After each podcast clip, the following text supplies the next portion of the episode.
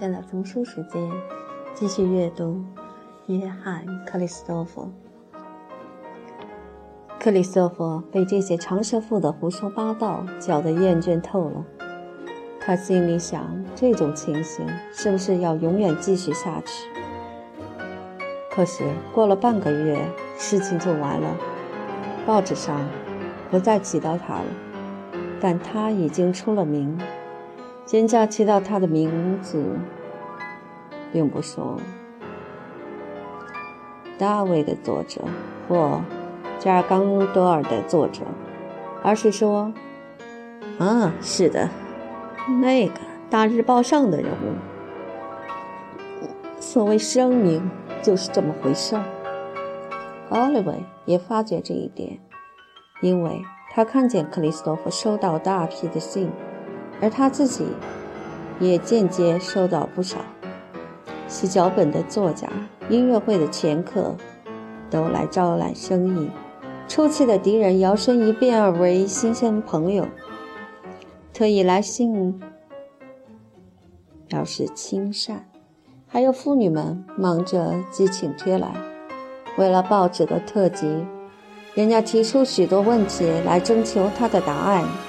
例如，法国人口极简问题、理想派的艺术问题、女人胸衣问题、舞台上的裸体问题，还问他德国是不是已经到了颓废的阶段，音乐是不是已经完了等等。他们俩看了都笑起来，但尽管心里满不在乎，克里斯托弗这个粗人。也居然接受那些宴会的邀请，奥利维简直不敢相信自己的眼睛。您，你也上那些地方去吗？是的，克里斯托弗·咕噜着回答。你以为只有你会去看太太们吗？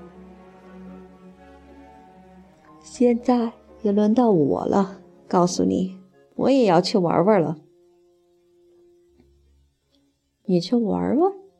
可怜的朋友，实际是克里斯托弗在家关得太久了，忽然觉得非出去走走不可，并且他也很乐于呼吸一下新的光荣的气息。在那些夜会里，他照旧厌烦，觉得所有的人都是混蛋。但他回家故意卖弄搅会，对奥利维说着相反的话。他到处都去，可是。同一个人家绝不去两回，他会找出古古怪怪的借口，用着害人的满不在乎的态度回避他们第二次的邀请。叫奥利维看了也认为岂有此理，克里斯托弗却是哈哈大笑。他到沙龙去，不是为了培养自己的生命，而是为了添加他生命的养料。搜集一些新人的目光、举止、语声，以及种种的形式、声音、色彩。因为一个艺术家每隔多少时候就得把他的调色板充实一次。一个音乐家的营养绝不能以音乐为先。以及说话的抑扬顿挫，一个动作的节奏，一个和谐的笑容。都可以比一个同业的交响乐给你更多的音乐感应。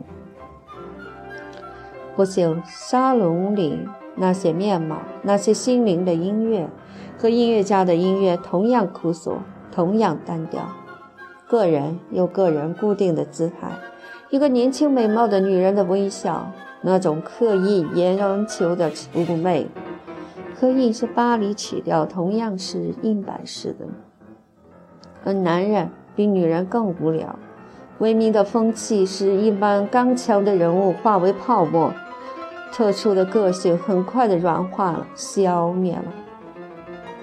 克里斯托弗看到艺术家中已死的与将死的人太多了。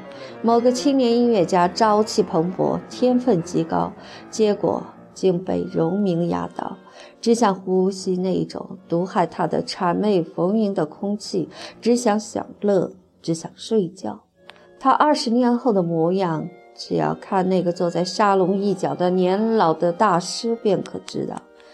有钱有名，医生见了所有的学士院的会员，登峰造极，似乎用不着再怕什么敷衍什么，而他却对所有的人低头，怕舆论，怕政府，怕报纸，不敢说出自己的思想，并且也不再思想，不再存在，只像载着自己遗骸的驴子一般在人前展览。而在从前曾经伟大或是可能伟大的那些艺术家和有识之士后面，一定有个女人在服侍他们。他们都是危险的，不管是蠢的或是不蠢的，爱他们的或者爱自己的。最好的女子其实是最可怕的，因为她们目光浅陋的感情更容易毁掉艺术家。他们一心要驯服天才，把他压低，把他删除。减削，擦脂抹粉，直到这天才能够配合他们的感觉，虚荣、平凡，并且配合他们来往的人的平凡才甘心。克里斯多夫虽是在这个社会里不过走马看花，但看到的已经足以使他感到危险。想利用他，拿他点缀沙龙的女人不止一个。克里斯多夫对于低频浅笑的勾引，也不能说完全无动于衷。要不是他有见识，要不是看到周围那些可怕的榜样，他可能逃不过的。但他并不想替那般看守袋子的美女扩充他们的羊群。倘若他们不是紧紧地盯着他，他所冒的危险倒反更大。大家一朝相信他们中间有着一个天才的时候，照例要来摧残他们。这般人看见一朵花，就想把它摘下插在瓶里；看到一头鸟，就想把它关在笼里；看见一个自由人，就想把他变成奴隶。克里斯托夫迷惑了一会儿，马上振作起来，把他们一股脑儿丢开了。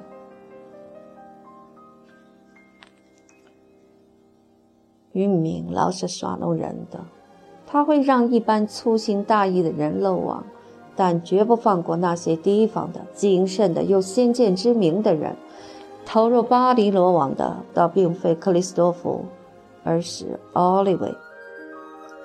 他的朋友的成功使他沾到好处，克里斯多夫声名的光彩一射到他身上。他此刻比较出名了，不是为了他六年来所写的文章，而是为了他发现克里斯多夫。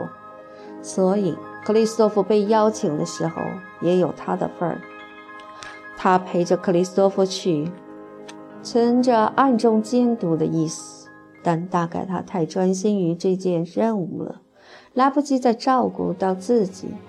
爱神在旁边经过，把他带走了。那是一个头发淡黄的少女，清瘦妩媚，细致的卷发像波浪般围着她的狭窄而神情开朗的矮额角，淡淡的眉毛，沉重的眼皮，碧蓝的眼睛，玲珑的鼻子，微微翕动的鼻孔，有点凹陷的太阳穴，表示任性的下巴，清秀而肉感的嘴，嘴角向上。很有风趣的笑容，仿佛是纯洁的田野之神的笑容。他的脖子长得又长又细，身材细小而苗条，年轻的脸显得很快活，也有点若有所思的神气，笼罩着初春的恼人的谜。他叫做亚格丽娜·朗伊尔，她年纪还不到二十岁。家庭是信旧教的，有钱、高尚，头脑很开通。父亲是个聪明的工程师，心思灵巧，做事能干，胸襟宽广，能够接受新思想。他靠了工作，靠了政治关系，靠了他的婚姻，挣了一笔财产。太太是金融界里一个十足巴黎化的漂亮女人，他们的婚姻可以说是爱情的结合，也可以说是金钱的结合。在这般人心目中，这才是真正爱情的结合。金钱是保留了，爱情可是完了，但遗留下一些残余的光辉，因为双方当年都是很热烈的。可是他们并不过分的自命为忠实，各干各的事儿，各寻各的快乐，彼此照旧很投机，像两个自私自利的好伙计一样。一方面觉得问心无愧，一方面也很谨慎。女儿是他们中间的桥梁，同时是暗中争夺的对象，因为他们都非常疼她。个人在她身上看到自己的面目、自己的缺陷，那是个人特别喜欢而被儿童的妩媚加以理想化了的。双方都费尽心机想把女儿抓在自己手里。这个情形自然瞒不过孩子，并且儿童都有一种天真的想法，把自己当作是宇宙的中心，所以他尽量利用机会刺激父母，使他们比赛谁更爱他。任何实性的行为，倘使一个表示反对，他有把握得到另外一个的赞许；而早先那个反对的，因为自己被疏远而气恼，会进一步答应更多的条件，这样。他就受着过分的溺爱，幸亏他天性中并没有什么坏的成分。当然，他像所有的儿童一样很自私，但因为他太受宠、太有钱了，从来没遇到阻碍，所以他的自私更带点病态的意味。朗亚夫妇虽然疼女儿疼到极点。可绝不为他牺牲一些他们个人的方便。白天大部分时间，他们让孩子一个人玩，因此他并不缺少幻想的时间。由于早熟，由于人们当着他的面说的不加检点的话，他们并不为他而有所顾忌。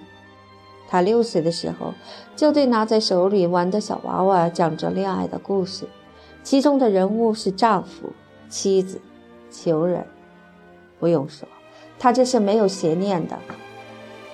等到有天，他咂摸到说话后面有着感情的影子，他的故事就不拿小娃娃做对象，而给自己保留起来了。他天真无邪，可是玉母已经在远远的叫吼，仿佛在地平线那一边的看不见的远中。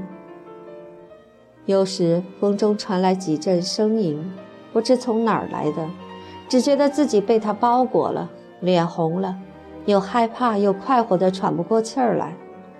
但你对这种情形完全莫名其妙。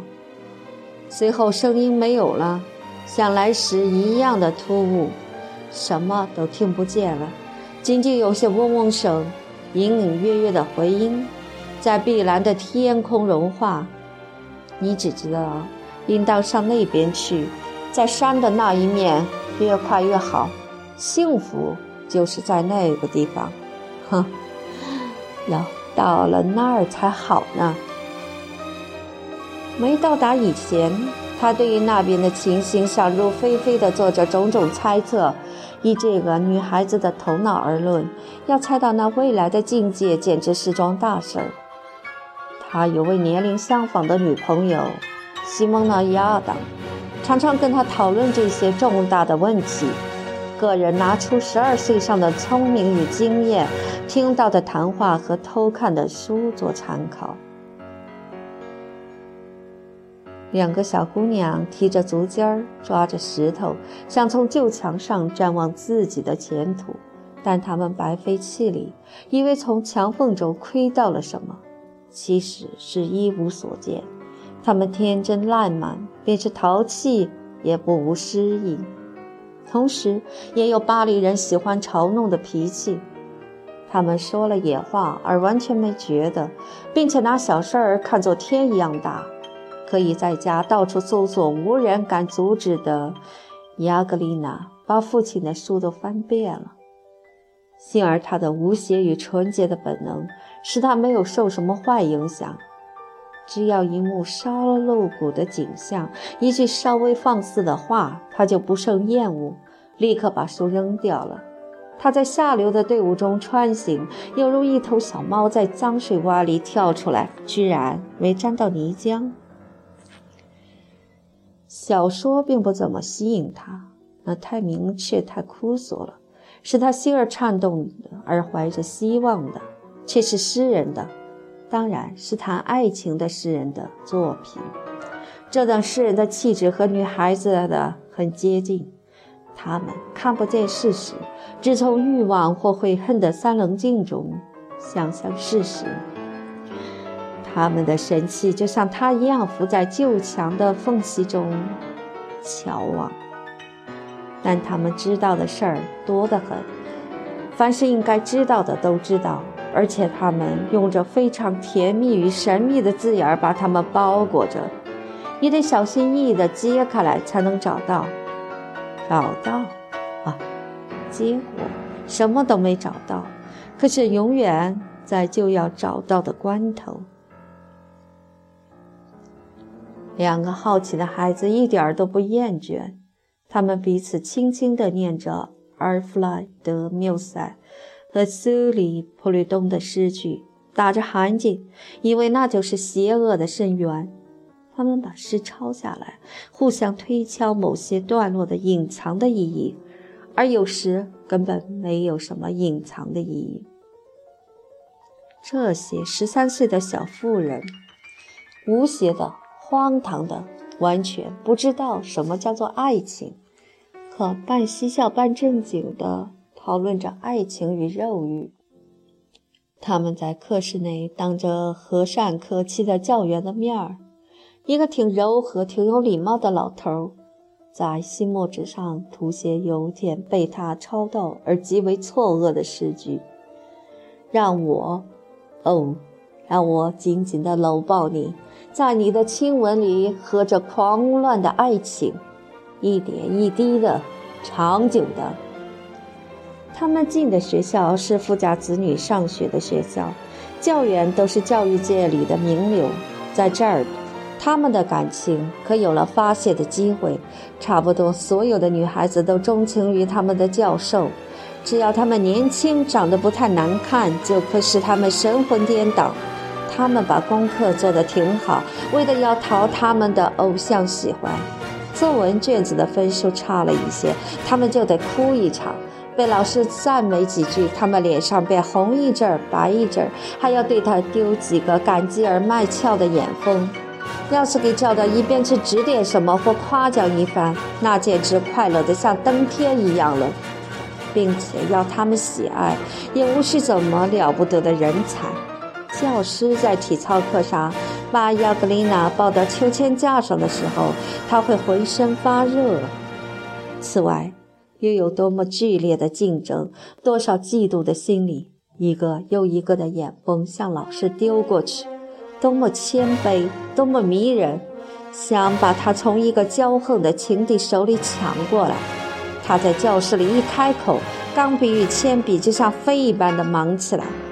他们并不求理解，主要是不能听漏一个字。他们一边写。一边用好奇的目光偷偷注意偶像的脸色和举动。亚格琳娜和西蒙娜彼此轻轻地商量：“你想他用一条蓝点子的领带好看不好看？”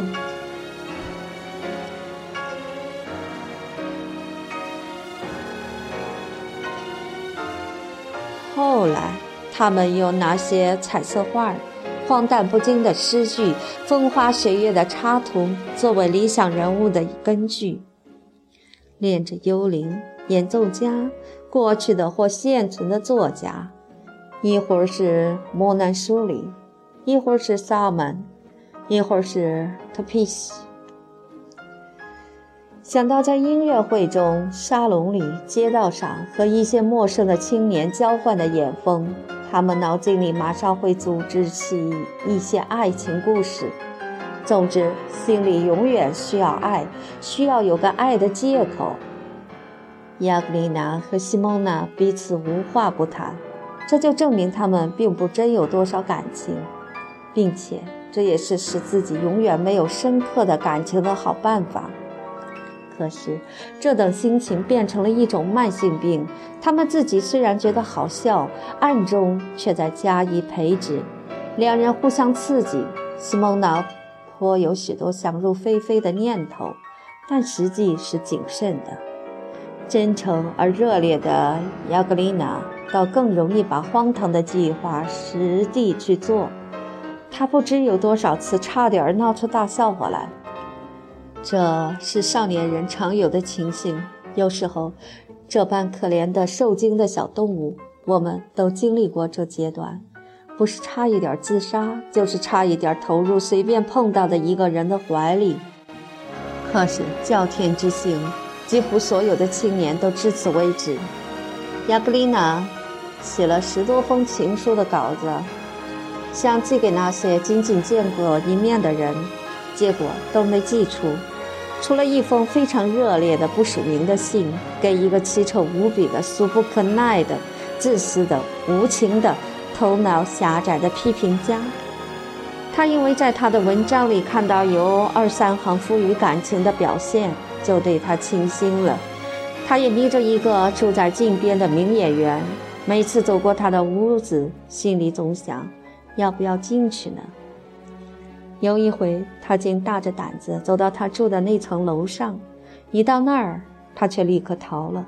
他能和他说些什么呢？根本没有什么可说的。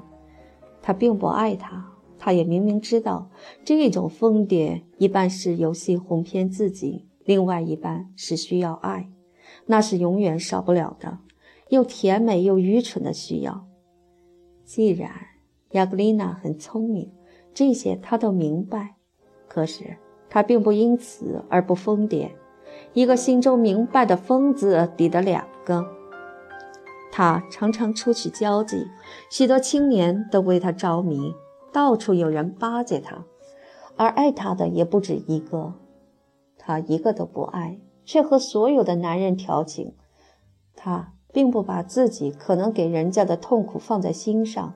一个美貌的少女是把爱情当做一种残忍的游戏的，她认为人家爱她是挺自然的，可是她只对自己所爱的人负责。她真心的相信，谁爱上她就够幸福了。这也难怪，因为她虽然整天想着爱情，其实对爱情一无所知。大家以为在暖室里长大的上流社会的少女，总比乡下女子早熟。实际正是相反，看到的书、听到的话，使他念念不忘于爱情；而在他游手好闲的生活中，这念念不忘的心情竟变成了一种嗜好。他有时把一个剧本念熟了，所有的字句都能背了，结果对内容反而毫无感觉。在爱情方面，像艺术方面一样，我们不应该去念别人说的话，而应该说出自己的感觉。要是在无话可说的时候急于说话，可能永远说不出东西来。因此，亚格丽娜像多数的女孩子一样，靠着别人的感情的残灰余烬过生活。那些灰烬虽然替她维持着骚动的心情，使她双手发热、喉咙干涩、眼睛作痛，可是也使她看不见事物的真相。